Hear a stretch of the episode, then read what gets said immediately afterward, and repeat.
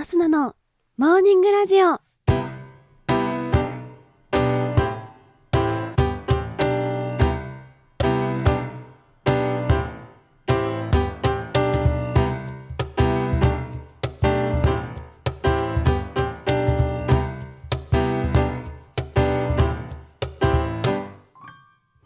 皆さんおはようございます。そして本日8月19日木曜日、お誕生日のあなたおめでとうございます。この番組はバイオリン弾きのアスナがあなたの今日一日が少しでも楽しくスタートできるようお手伝いをする番組となっております。今日のお天気や一日をワクワク過ごせるお役立ち情報などお話をしてまいりますのでどうぞ最後までお付き合いお願いいたします。それでは今日も早速お天気のコーナーから参りましょう。本日8月19日のお天気です。今日も西日本には前線が伸び、大気の不安定な状態が続くでしょう。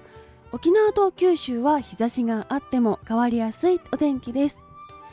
四国や中国、近畿、東海、北陸は断続的に雨で非常に激しく降るところがあるでしょう。土砂災害や川の氾濫に厳重に警戒してください関東や東北は晴れ間がありますがところどころで雨や雷雨となるでしょう。北海道は朝まで雨のところがありますが午後は晴れそうです。最高気温全国的に27度から33度くらいの予想となっております。夏らしい気候が戻ってまいりました。皆様体調にはお気をつけください。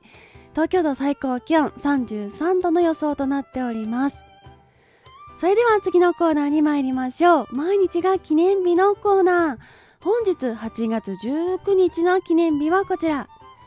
俳句の日バイクの日世界写真の日となっております。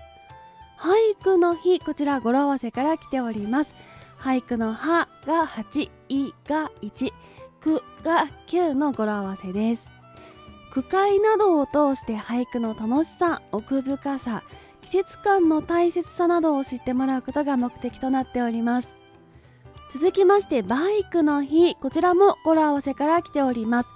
バイクの「ば」が8「い」が1「く」が9の語呂から来ておりましてバイク事故が特に多くなる夏場に運転時の安全などを考えバイクによる交通事故を防止するための働きかけが行われております。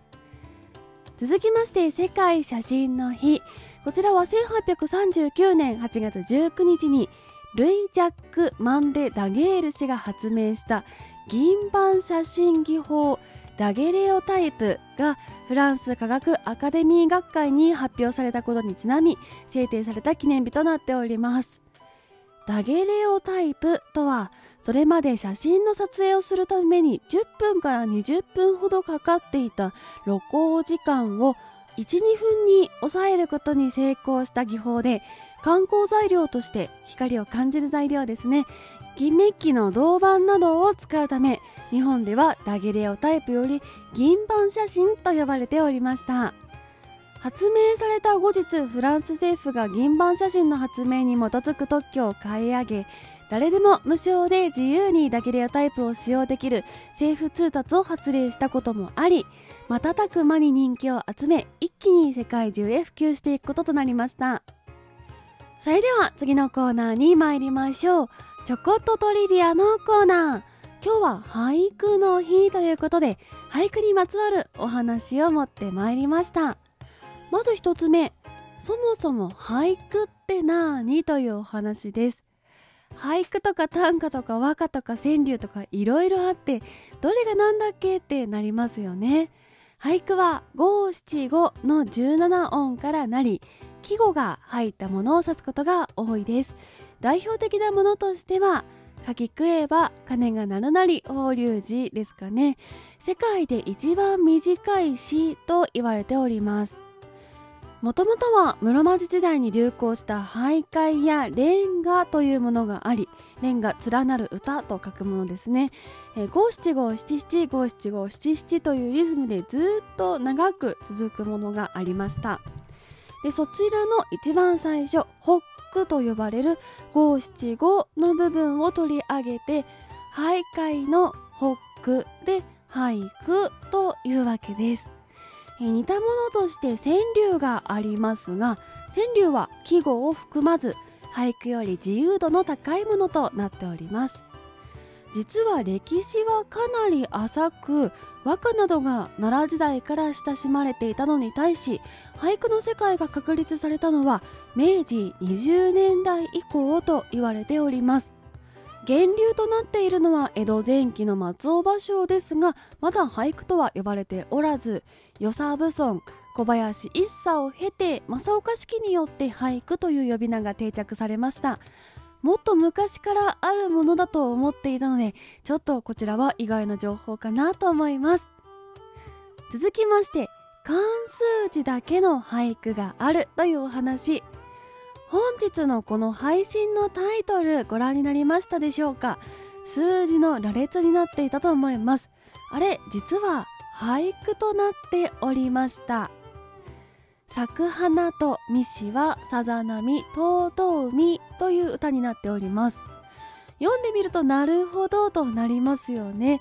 こういった遊び方が多くされているのも俳句の特徴かなと思います。ちなみに似たもので漢数字のみで書いた短歌というものもありこちらは弁慶が薄い峠で読めなかったらその先に通さなかったという言われのあるものです。この配信のコメント欄に載せておきますので読めるかぜひチャレンジしてみてください。といったところで本日のモーニングラジオお会いの時間が近づいてまいりました。この番組は平日毎朝6時半に更新。そして時々生配信もやっております。ぜひ番組ポチッとフォローしていただきましてまた明日のに会いに来てください。それではいつものそろそろ参りましょう。今日も一日笑顔でいってらっしゃい。